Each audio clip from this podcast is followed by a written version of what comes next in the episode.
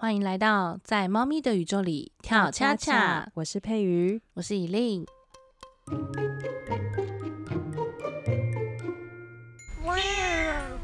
我们现在是要来录第九集，然后这一集要来分享的是，呃，在宠物走了之后，我们两个人看了什么书，或者听了什么音乐来陪伴我们这些难过的日子。因为你应该听超多音乐的吧？我很依赖，你很依赖音乐。我一开始是用 podcast 去逃避，哦，听人家讲话，就是一开始完全不敢听歌，嗯，都是听很硬的，什么黄大米啊。吴淡如或什么台通，嗯，就是这种很生硬的讲数学、讲人生、讲职涯发展、讲直男，对，就是完全去逃避心情这一块。结果在听这些的时候，就是还是一直哭。你说一边听着这么硬的、生硬的话题，然后你还是会流泪这样？对，我就发现好像真的不能再压抑。他们应该很意外，自己有一些听众是这样在听的。所以，因为那时候我的通勤时间比较长，嗯，所以我都会固定就是找那种四十分钟、五十分钟的 podcast 来听。然后后来发现，就是根本一点帮助都没有，所以后来就开始听歌这样。所以我听的，所以我听的歌比较多。嗯，对。那你是书还是歌比较多？我一开始也是逃避听音乐，嗯，因为我觉得音乐真的太容易，你会带入自己的情绪了。就会整个陷在里面，然后基本上 podcast，因为就像你说的，我也听不太进去，嗯，所以我就宁可都没听这样，所以我一段时间都没有听音乐耶，嗯。嗯，然后比较多的是看书，呃，应该说在呃宠物离开之前，我就蛮爱看书，可是有一类的书我都会偷偷的跳过，就是在讲。比如说陪他们的最后一段路，嗯，或者是临终的照护，嗯，什么高龄宠物的那个 Q&A 这种东西，我都会有一点略过，嗯，因为我有点逃避，想要面对这件事情，这样，嗯，但是因为已经发生了嘛，所以就会想要知道说，那如果发生了该怎么办？其他人会怎么样面对这件事情？所以那个时候就有看了蛮多这类书。然后我自己从里面有觉得两本书对我来说帮助蛮大的，嗯，这边也分享给大家。第一本就是那个张婉柔医师的《宠物临终安宁照护》，对他这本是因为他自己本身本来是一个宠物沟通师，然后同时也是一个兽医，他自己是在。养第一只猫的时候，就是第一只猫离世的时候，他因为是兽医嘛，所以他一心一意的只想要救它，嗯，然后错过就是把它送去那个住院，然后错过了最后跟他相处的时光，嗯，因为他当时也是。正在忙着自己就是救援其他动物，所以他反而没有那个时间去陪伴自己的猫咪。哇！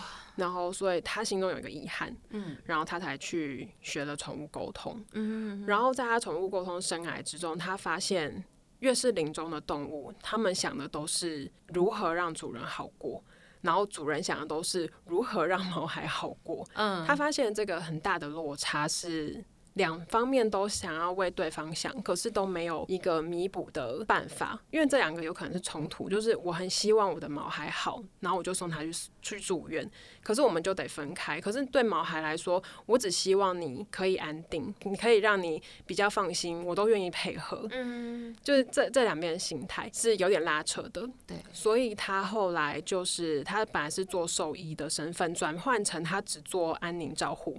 哦，嗯，就是陪伴，呃，临终的宠物如何不用用住院的方式，可是他可能是待在家里面，可是他有一些团队啊，或是兽医师的支持，可以让饲主了解说，我可以打造出什么样的环境比较适合这个临终的宠物，让你们度过最后的时光。这很重要哎，尤其是居家环境的一些 setting。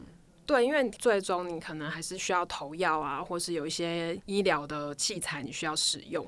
对，那没有在兽医院的状况下，事主该如何在家里面打造这个环境？对，其实跟人是很像，就有点像长照这种感觉。有一点。那他做的其实就是在你家里打造安宁病房这种感觉。那你看这些书是在多多离开前还是离开后？离开后啊。哦，离开后才开始看，对，可以说是于事无补，没有啦，就是补充了一些从我的经验出发，然后去了解说，其实有不同的解法跟看法，嗯，就是我现在已经没有办法逃避了嘛，对，所以我就来看看我可以怎么面对这样子的感觉。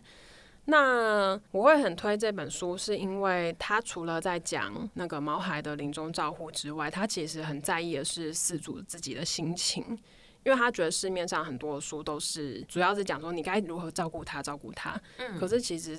因为毛孩是最在意，其实是你自己的心情嘛。对，所以他有很大的篇幅是在讲说事主该如何照顾自己。对，那我这边就念一小段他书里面讲的，我觉得很棒的一个篇章，这样子。嗯，好，他说倒数的日子想要怎么过？对毛孩家属而言，在意的都还是能做什么事，而毛孩关注的都是把握剩下的每一天，跟我们一起好好过日子。遗憾的是。很多人听到毛孩这样的回复，总认定他没有回答。人们不想看清楚的，或许是因为跟家人好好过日子太过平凡而无奇，失去做点 special 的机会。这不是人预期想听的答案。意识到尾声即将来临时，人们总是很急切的想把自己能做的通通给毛孩。但相较于求好心切的人类，毛孩似乎比较平常心。虽然身体的病痛多少带来不适，但他们更在意、最在意的是每个当下与我们的情感交流，而不是那些看起来很厉害的东西。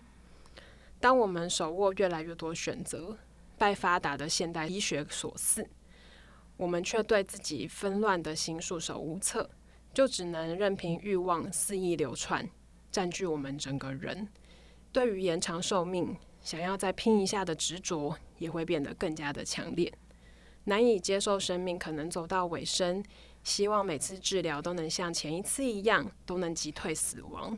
无论如何都要期待实现，只要努力，没有不可能。这种思想僵固，还有个人的防卫机制，让我们的眼中容不下客观的事实，也更难以接受无常其实存在你我的身边。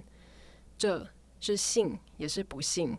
真是属于人类特有的课题了。嗯嗯，我觉得书跟文字啊，因为歌毕竟就是一首三到四分钟。嗯，但我觉得文字会引起的那个情绪的发酵，其实是很很长的。嗯，对，像我那时候刚开始阿妙走的时候，我有一段时间是非常依赖图书馆。嗯嗯嗯，然后那段时间我也发现，就是我比较有共鸣的书，我可能未必会把它看完。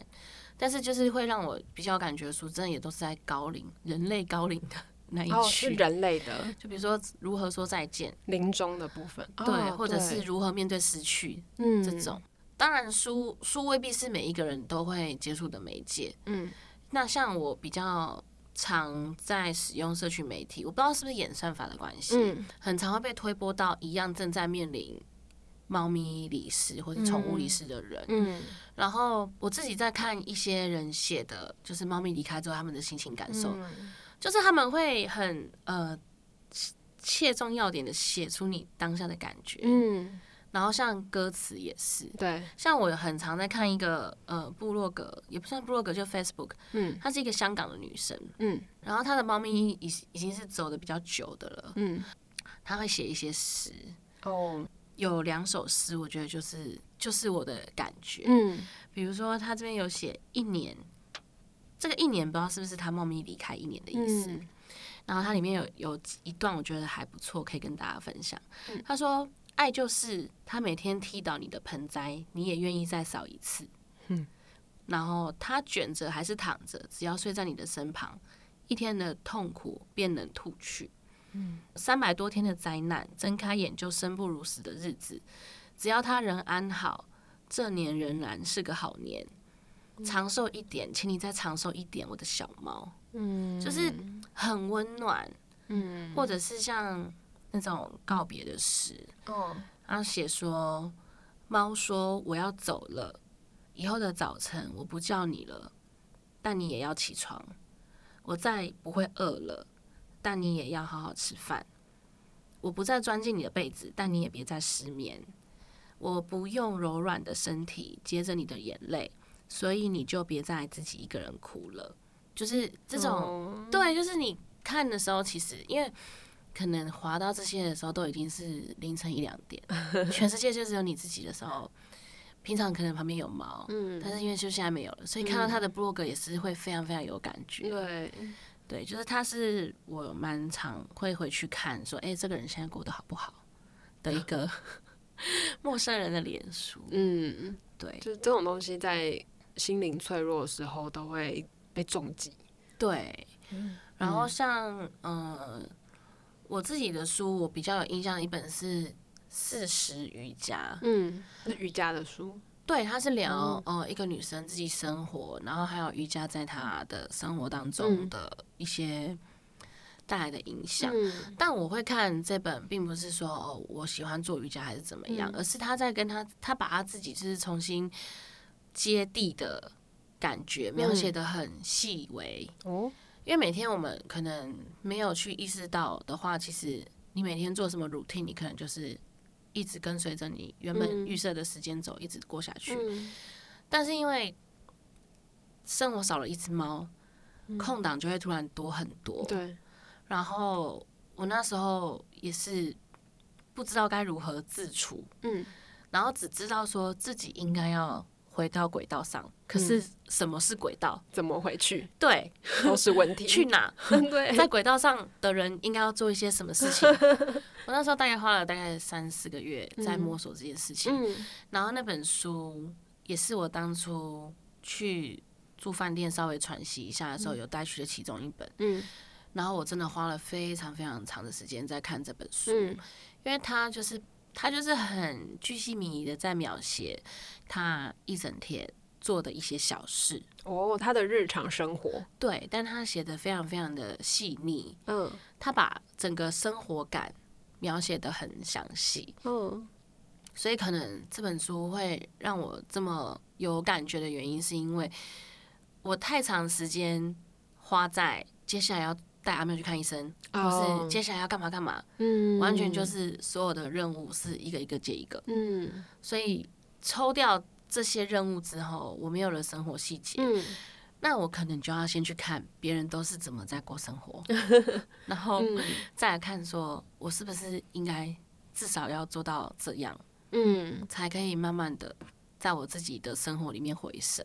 对，尤其是在照料过高龄宠物之后，就会发现你的生活重心真的会有很长一段时间都会是以猫咪或是宠物为主。对啊，像嗯，像你那时候是不是呃花了很多时间在记时间，然后帮多多打针啊，还是什么的？嗯，对啊，就是因为医嘱很长嘛，所以你就是要照着那个医嘱去，有点像是。叫什么？一个口令的动作按表操课，按表操课，对，没错。呃，你真的没有时间去顾到你自己的心情，嗯，对。然后，所以我那时候就像刚才分享的那本书一样，就是为什么会这么喜欢，是因为它真的提醒了我，其实你要以自己的心情为主。嗯嗯，就算你现在在伤心，即使我的猫已经走了，对你还是要把自己的心情调试回来，就是要，这是一个功课，这样子。然后那个时候还有看另外一本书，是叫《动物生死学》。嗯，那那个也是另外一个兽医师写的。那他比较是从佛教的观点去理解，说宠物生命来到地球这么一遭，其实它是有它的任务的。那它的任务比较就像是，嗯，辅助饲主的这一生的任务。它就有点像一个我们的小书童，就是如果饲主没有。做得好，没有把自己的功课做好的话，其实有可能会算在他头上。就是你这个书童有点没有完成你的任务这样的感觉，所以你可能会不小心帮他扣到分。可是因为我们会一直希望说啊，我应该要帮毛孩做什么做什么。可是你这样的心情，其实有可能在修行上面会帮他扣到分。是哦，这个是一个佛教的他的观点啦，对。但是我觉得这些观念其实。是一个帮助我们处理悲伤的方法。嗯，比如说你就会想说，好，我现在不要再这样这么混乱了，因为我希望为你做一点事。嗯嗯，那我要好好收拾我自己，回回头回过头来这样子想。嗯，对，所以这这本书那个时候我也是觉得收获良多。就是帮助了我从另外一个观点去看待这件事情。嗯嗯，我发现你看的书跟我看的书真的是 完全是两个象限哎，对，就变成你是真的，呃，要怎么讲？就是因为经历了这一块，对我感觉你是真的很认真的在要讲钻研嘛，就是你好像更去探究，就是可能啊，我觉得有可能是不是因为你还有猪猪，嗯，就是所以会想要。在宠物这块再做的更好、更完整，会想要再更全面的去知道说，如果还必须要做这件事情，嗯，是不是还可以再做的更好或怎么样？嗯，会吗？我觉得好像不太是，就是我觉得我会想要探究这些事情，是因为，嗯，我有了一个我前所未有的体验，嗯，就是我以前不知道这么这么痛的东西，嗯，那我现在有了。我需要前人的知识、前人的智慧来告诉我说如何去消化跟面对。哦，对，还有生死到底是到底是什么样的东西？为什么我为什么会这么痛？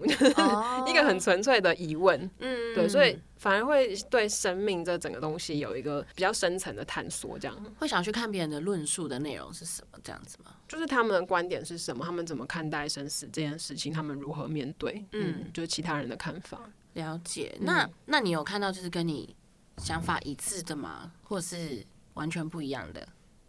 不一样的，我觉得一定很多。对，就是比如说你完全踩死在就是要用医疗救他这种，我就比较没有办法共鸣哦，因为我还是相信生死有命。嗯嗯嗯，对啊，嗯，我们做的能做就是只能尽尽人事这样子。对，嗯，医学还是有它的。极限啦，嗯嗯，那有共鸣的话，就是像刚才那个张婉容医师的书，我就觉得非常有共鸣，嗯，因为他在讲的就是说，其实就像阿妙也跟朵朵都是对死亡最后都会看得很开嘛，嗯，然后他们最后甚至都会说，都会开导我们，对，就是生命到最后就是会这样，对。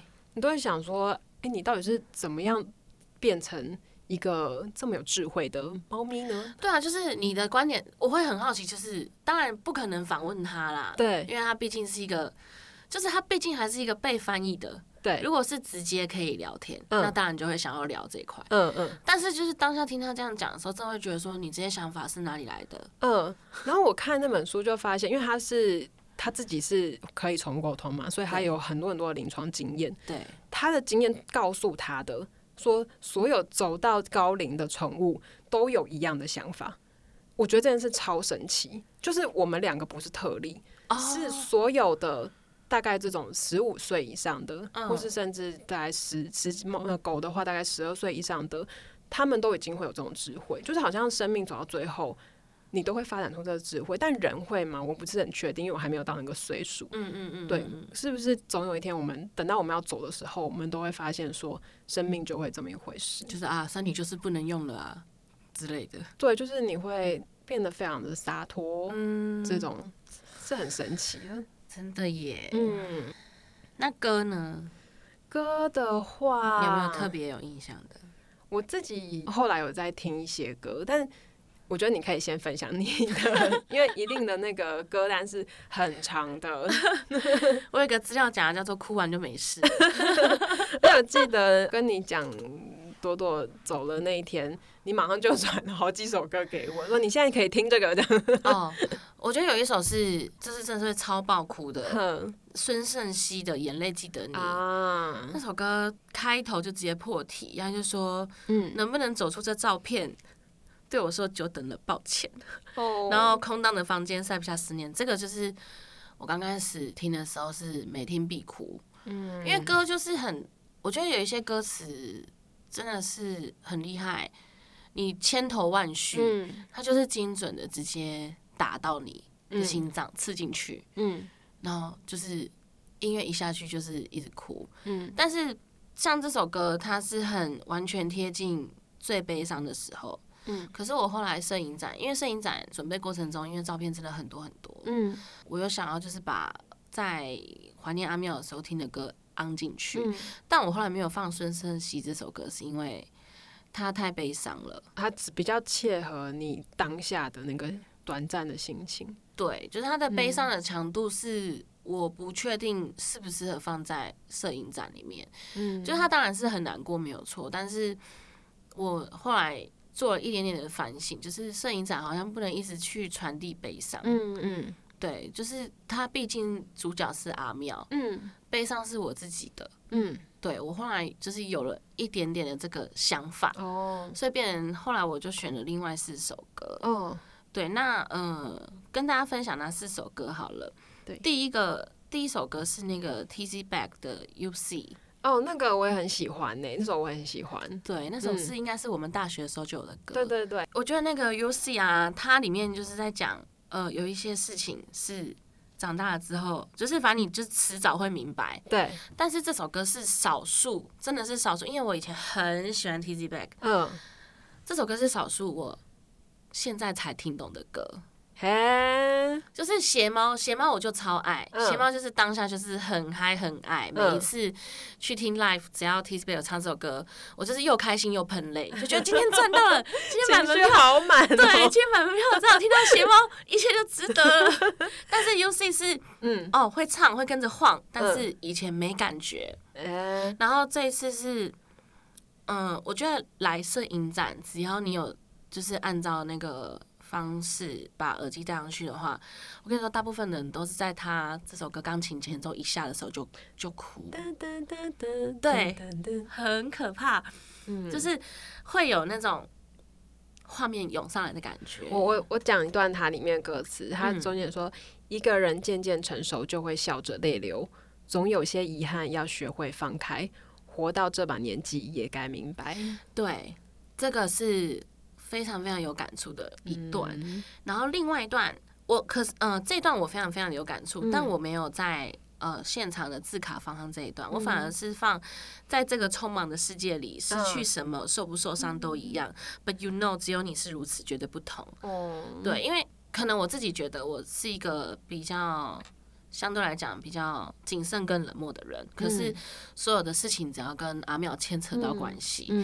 我的那个顺序就是会直接拉到最前面。哦，所以这一首歌是我真的是到阿妙走了之后，然后才才听懂，对，然后会觉得它好适合放在第一首哦，哦，因为可能来看的人他可能认识或是不认识阿妙，但是可能前面会需要一些铺垫。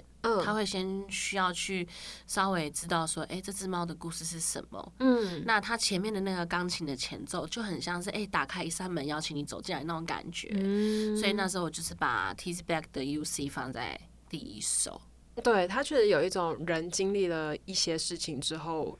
视野有所不同的那种感受，对，嗯，然后再下一首是宇宙人的，我还绕着你在旋转，没错，这首歌我也觉得很有意思，嗯，然后我是先被我是先被他的 MV 吸引，嗯，因为我很喜欢所有跟太空有关的事情，哦，飞碟啊，反正就那种就是无重力的环境，嗯，然后他这一首歌会打打动我，除了是 MV 之外，再来就是。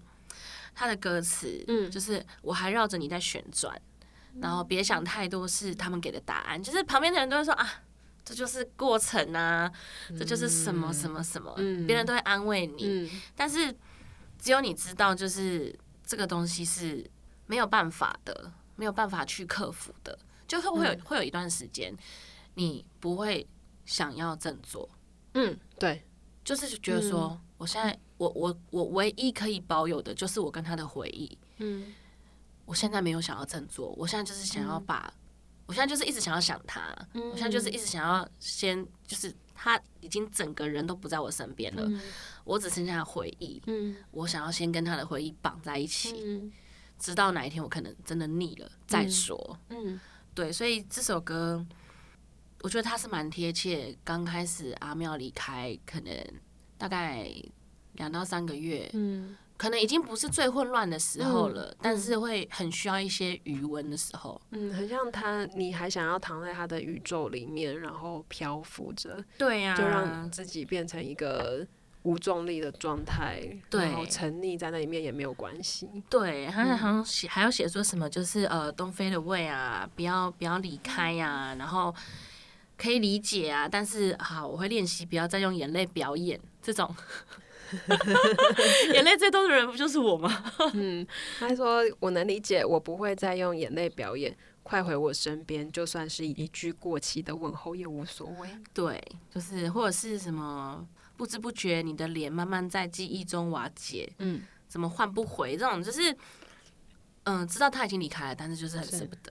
嗯，对，所以这首歌我也好喜欢。嗯，那反而是第三首是卢广仲的几分之几，这首歌反而是几分之几真的很好哭哎。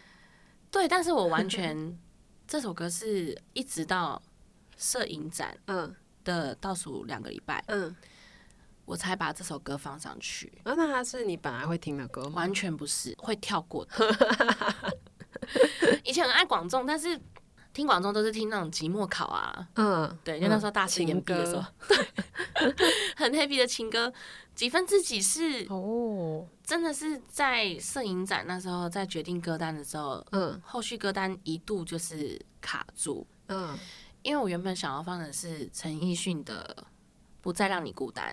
这首歌是陈升唱的，嗯，但是有一年春浪，陈奕迅有唱，哦，那个版本太好听了，嗯，但是因为那个版本他是现场别人用手机录的，所以听得到旁边的人在聊天，哦，所以我们可以搜寻得到，只是你在摄影展不适合放，对对对，陈奕迅那那个版本的不再让你孤单也是非常非常的好听，嗯，那几分之几是真的是在拼凑阿妙的生活碎片的时候就发现。天哪，生活轨迹就是全部都是他，嗯，的时候，我觉得这是很贴近的歌。嗯，我谢谢你成为了我的几分之几。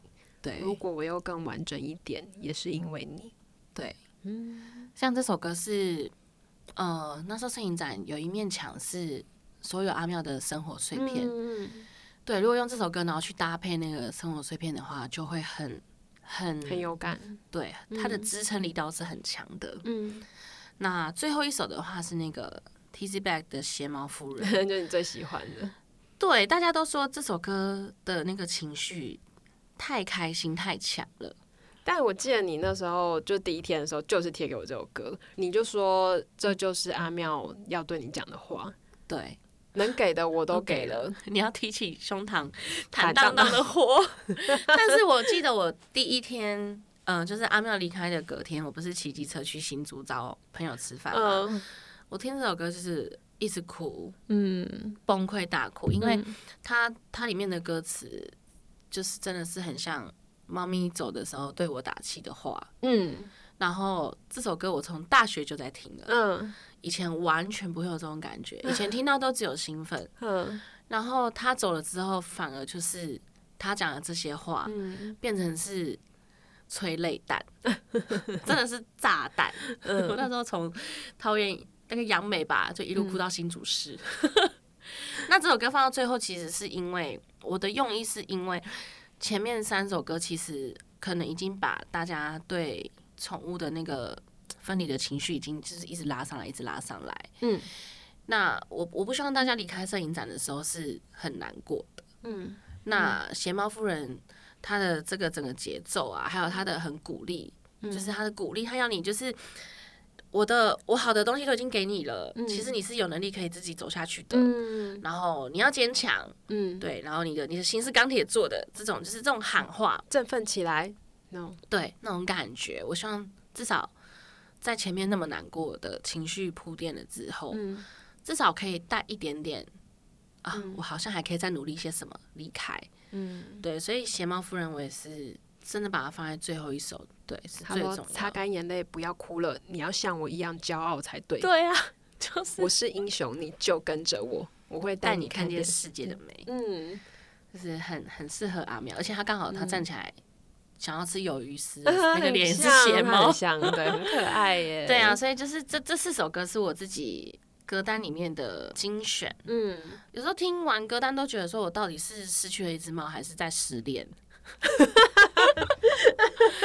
就是会有时候，好笑，因为我真的是没有在客气的难过。嗯，因为我在很难过之前，我就知道，我不管再怎么难过，我一定会好起来。嗯，所以我会很放任自己难过或是哭。嗯，那像你，你之前有讲过，我记得你之前有分享过，就是呃，虽然可以哭，但是至少要。想想自己可以做些什么之类的，之类的，对对对对。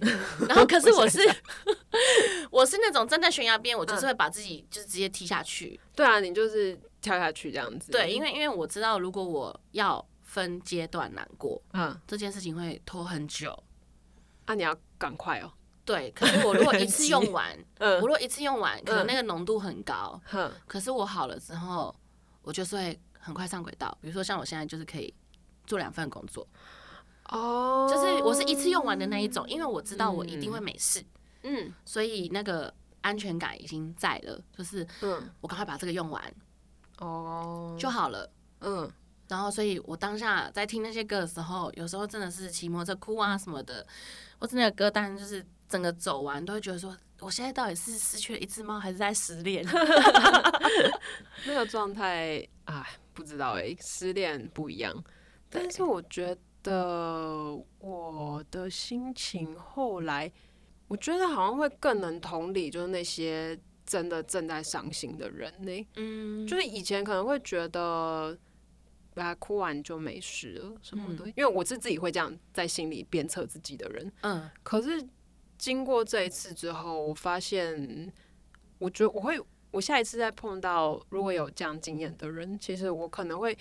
变得像你一样，我会觉得说，你就难过也没有关系，你要一直难过也没有，因为我觉得那个东西很温暖。然后确实你很痛有难关的时候，你你就哭吧，你就难过是没有问题的。对，没有好起来，最后没有好起来，一直在那边，其实也没有关系。对，因为那就是他的决定。对，好像没有他就是没有办法。他就是没有办法，所谓我们的好起来，什么是好起来，就是不知道的时候，对，那你就难过吧，就也就这样，因为生命有时候真的很无情，真的很无常，真的，对啊，所以就会现在好像更会觉得说，啊，要沉浸在这种悲伤里面，也就这样吧，也没关系吧，就也没有不行，也没有不行，也没有不好，然后你 OK 了就。你 OK 了，你就你就会你就会自己找到你自己的方法，这样子。就是每个人面对悲伤的方式不一样。对，嗯所以这就是嗯，这就是我自己情感的 梳理，好像是嗯，就最近不是 Spotify 都会呃分享那个你的年度清单吗？对。然后我的排行榜上面就是有一首 很古老的歌，什么？呃，是黄立行的《你身边》哦。我不知道你有没有听过，我有听过，我听过。我们是 Stand Age 啊，对，同一个年代的人。但是其实是我在国高中的歌单吧，我没记错的话，对。然后我应该是有一阵子睡觉的时候，我不想要很安静，所以我就会放着听。然后那因为那个歌出来的时候，也是我们小的时候，就是我小时候也会带着随身听入睡。对。然后我就应该是有一段时间。就一直固定的晚上睡觉的时候会一直轮播，我就单手循环，所以他才会冲到我年度榜单上面 这么多，就第二名这样子。我来看一下他的歌词，对，然后我其实都没有去查过他歌词，嗯，然后到最近就为了录这一集，所以我稍微去查了一下，我才发现它中间有一段很含糊不清的歌词是在讲说，我以为青春是本钱，嗯，随时可以重来一遍。到最后是谁骗了谁？嗯，可能就是这一段打到我。嗯，他对啊，我觉得这个的歌词是真的很奇怪，有意境哎，很有意境。完全我想不到说是有一个失去猫的人在听的这样。还有什么？所以我才飞好远，有一天学会了想念，而现在的我最想回你身边。对啊，真的，你身边，你身边这样子，很真的耶，真的吗？真的会，我最近我最近不知道是不是因为天气的关系，嗯，就是更需要摸到软的东西，温暖的东西。对，然后像我现在还有一个习惯，就是一直以来都有，就是从阿妙快要离开的时候就都有，不是那时候一直说就是每天有意识的拍照，放放线动嘛，这样隔年就可以看。嗯，然后最近很多都是可能前年或是去年的冬天的线动，然后他就是睡在被被上啊什么的，所以当下我看线动的时候，呢我身上盖着那条被子的时候，我就觉得 哦，好，就是他还在，他还在这样，就是会会至少有一些安慰。嗯，但是以树跟歌单的话，我发现它也是一个呃记忆。自己当下情绪有多深，或者是当下一个状态的一个很好的工具。嗯，比如说像我昨天，因为我昨天也是要从桃园骑到台北，嗯，时间拖的比较久，我就把阿妙最开始离开的歌单又再开来听。哦，那我觉得那就是一个很好的回顾。嗯，就是哦，原来现在的心情跟思念的感觉，嗯，跟一开始的时候，原来真的是会有落差的。嗯。因为以前的那个歌单，它就是大概是两个小时，嗯，然后它的两个小时就是可以让我不管骑去哪里，就是打开一听就会哭，嗯，然后可能连听那种就是节奏很重的，也会觉得说，哦，这就是我现在的心情，我现在就想要背景都很吵很吵很吵，让我可以不要去想细节，嗯，然后昨天听就感觉就是哦又不一样了，就反而比较可以回顾说，哦原来当下是那种感觉。然后现在现在听的歌可能跟那时候又又不一样了。嗯，现在可能听别人的歌就会有更多的感觉，而不是只会去想到自己。现在可能心情好或不好，嗯，所以可能在录前面几集的时候，我们不是有时候会讲说，呃，我们现在心情已经好很多了，然后自己又自己在帮后面挂号说，其实可能还是没有。但，那时候会觉得说，我真的已经比之前好一点了，有好了？对，然后就是真的好了吗？可是现在会觉得就是。比较能够自信的讲出来，就是我觉得我现在比之前好很多，嗯，然后也有心情跟余力去规划自己的二零二四，嗯，就回顾回头看这一整年，一开始的时候真的就是完全没办法，但是后来发现，嗯，这中间可能比如说办摄影展，然后或是像录 podcast，每次在每次在听。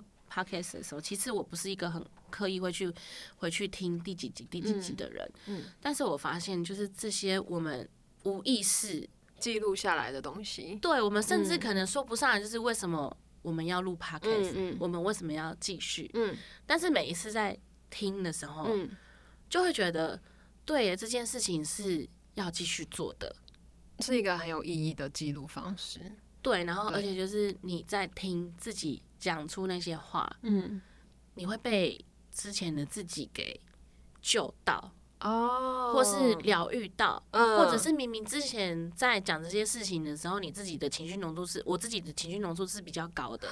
我现在来听，其实我的感受跟一些想法，或是一些呃心情上面的冲击程度，其实应该是比较低了才对。可是就还是会被之前的自己给安慰到。哦，对，所以我就会觉得很谢谢，就是这一整年所有歌啊、书啊、嗯。podcast 聊到一些有的没的，嗯，甚至是可能因为。我们做的决定，嗯，然后去引发的蝴蝶效应，嗯，这些真的会把我的二零二三撑起来。尤其是现在是十二月，就更有感觉，就觉得说，哇，今年如果没有做这些事情，我没有办法想象，嗯，我我会变成怎么样？呃，那个回顾感会蛮强的。对，我觉得是你刚才说到好或不好，我觉得。如果真的要给他一个定义的话，我们所谓的比较好是，当我可以好好的讲这整个事件，然后不会再回到那个当下的情绪当中，就是我可以陈述事实。对这件事情对我们来说是比较好啦。但是，呃，就像我刚才说的，就是不是说这样子的状态才是 OK 的，才是过关的，没有这种事情，就是悲伤是没有问题的。我反而也是因为录 Podcast，然后。听音档的过程中，以前我会想要鞭策自己嘛，但是听音档之后，你就会发现说，哎，其实那样子难过的自己也没有什么问题啊，嗯，不需要一直觉得自己 很伤心，自己很烂，一定要躲起来，对，需要疗伤或什么的，是没有关系的，对，就所有的哽咽都理所当然，而且会觉得说，哦，原来。就是或者是再听一次的时候，可能眼眶会热热的，对，或是可能眼泪真的流出来，就那个你就会感觉到，就是哦，原来我现在对这件事情还是有感觉。会啊，就是前几天，好就想说啊，那我再把你身边再好好听一下，我听了还是哭嘞。那很好哎，就身体还要在运作，发自内心讲这种话。我不知道大家有没有哭不，你有哭不出来的经验吗？好像是朵朵最后一天，就是我说她不是要准备短期嘛？对。然后我刚刚一直讲话，讲话到后面我已经眼没有眼泪了，嗯，的时候是哭不出来的时候。我觉得哭不出来就是我我比较我我反而会比较害怕哭不出来，或者是。因为就是等于是你已经没有办法被外界刺激，然后你的感受整个关闭。对，然后还有就是最可怕的就是你知道哭没有用，就你连哭都不哭了，嗯，然后你当然哭是没有用的，可是我觉得有时候可能哭或是一些行为可以帮助我们去消化，对对对。但是如果连哭都放弃，直接以为自己可以进行到我现在要理性的怎样怎样哦，那样子我会觉得很不健康。哎，我突然想到这样的状态是不是就很像这个社会底下给男生的框架？嗯，就是男生小时候不是就是他们想哭，他都会被说不能哭吗？对，或者是你应该要懂事。所以我们在这边呼吁大家不要这样子教你的小男孩，对，要鼓励每一个男生也要勇敢的哭出来。或是鼓励所有有烦恼回家想要讲的小孩，对，要一我觉得一定要接住他，嗯，就让他哭，又让他就就让他有情绪啊，或者是呃，要让家里的成员在外面有什么情绪，回家都可以很勇敢的讲出来，然后被解住，嗯，不要不要到有一天突然发现彼此无话可说，然后。逼对方讲，对方又觉得说讲也没有用哦，这样子好像就已经没有办法再回头，错过了很多事情。对，错过了愿意讲，或者是觉得讲出来有可能有帮助的时候。嗯，对，嗯对也，我们两个没有生小孩的，然后分享一个 育儿的。因为因为我自己我自己就是小时候可能在外面受委屈，回家讲是不会被接住的。我觉得很羡慕有兄弟姐妹，或者是可能你有哥哥，我有哥哥，但是哥哥以前比较可能他他现在是我有事情我会敢跟他讲的，会跟他讨论。就我们的相处方式反而是时间总是往。哦，说现在感情是比较好的，对，现在是比较知道说他未必可以理解，但是他会听，嗯嗯，这样就很够了，对。对，这样就很够了，对对对，就至少至少家里面有一个这样子的角色，会让我觉得那个 connection 还在，嗯，对啊，所以我觉得就是以书啊、歌啊什么的。都是可以帮助我在思绪很乱的时候，就哦，原来歌词写对我就是这样觉得，这个就是一种接住哎，对，嗯，对啊，他就是在同理你跟让你有共鸣，让你知道说这个时候你也不孤单，嗯，我觉得到最后我们录 podcast 的心情也是会变成这样，就是我录下这些我很难过的时刻，真的也是为了到以后或者是刚好也正在这个难过之中的你，嗯。你听到之后，也许也会知道，说你也不是一个人，你也不孤单。对对，因为我们都曾经面临同样的伤痛，而且就是还在路上。对啊，我们不会好起来啊，就是一切都会有所不同啊。对他可能不会，他可能会从一个伤口变成一个生命的痕迹，嗯，或者转化成一种力量。对，嗯，就是生命有很多种被纪念的方式，嗯，然后。我觉得 podcast 就是一个我们想要尝试的途径。嗯嗯，这就是我们这一集要给大家带来的我们听过的书跟音乐。那也欢迎你分享你的歌单或者书单，因为我们很乐于在听更多更多有共鸣的，我们也很乐于一起流泪。对，我觉得书啊、歌啊，就是如果嗯你刚好也是在排解自己的情绪，嗯，不一定是呃不一定是宠物离世，有的时候好像。有一些听众是因为家人离世，对对，然后听我们的 podcast 也觉得很有感觉。嗯，就如果你有书跟音乐歌单想要分享给大家的话，也欢迎就是在资讯栏底下留言这样子。嗯嗯，然后或是也可以 IG 或者写信给我们。嗯，那今天就到这边。嗯，谢谢大家，谢谢，拜拜。